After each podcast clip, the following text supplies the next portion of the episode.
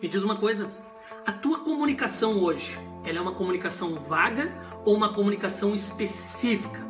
Por que eu estou te perguntando isso? Porque muitas vezes fazemos anúncio, headlines, chamadas, ou até a nossa abordagem hoje em dia, muito com áudio no WhatsApp, ou vídeo chamada, ou vídeos curtos, e a nossa abordagem muitas vezes inicial, que onde tem que atrair a atenção do cliente para que ele possa despertar uma curiosidade, etc, e querer continuar nos ouvindo, ela acaba sendo vaga, curta e não desperta a atenção do cliente. Mas quando eu começo a falar algo mais específico, eu chamo a atenção do cliente e ele consegue mensurar, ele consegue despertar nele o interesse de querer ouvir mais ou conversar mais. É aquele pitch de 5 segundos no elevador ou de 30 segundos onde você consegue despertar a atenção. E eu te pergunto, a tua comunicação hoje, seja verbal, seja ela presencial, online, não importa, você pode adaptar isso a, a qualquer área, qualquer segmento. Ela é uma comunicação vaga ou específica.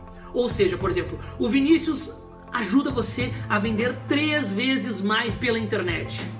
O Vinícius ele produz um aspirador de pó que ele reduz em 35 minutos a aspiragem de uma sala de 3 metros quadrados. E a pessoa, ah, minha sala tem 3 metros quadrados e vai diminuir o tempo de aspiração.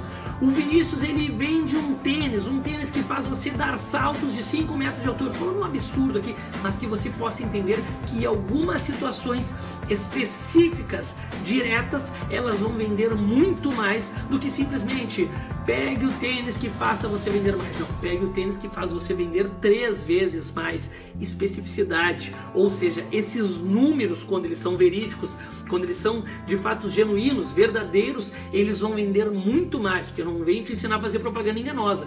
Eu quero te falar que a sua comunicação, seus anúncios, a sua headline, aquilo que você comunica para o teu cliente, seja digital ou não, precisa ser muitas vezes específica para que ela não seja vaga, específica para que possa despertar a curiosidade, o interesse e então gerar uma atenção, gerar a atração do teu cliente para que ele continue te ouvindo e você possa discorrer com aquilo que você tem de melhor para ele. Pegue agora o papel e a caneta de novo e tente entender no seu negócio. Eu não sei o que você vende, eu sei que você vende alguma coisa como você pode fazer uma comunicação mais específica para chamar atenção, para gerar a curiosidade, para atrair o teu cliente então você discorrer com toda a sua oferta.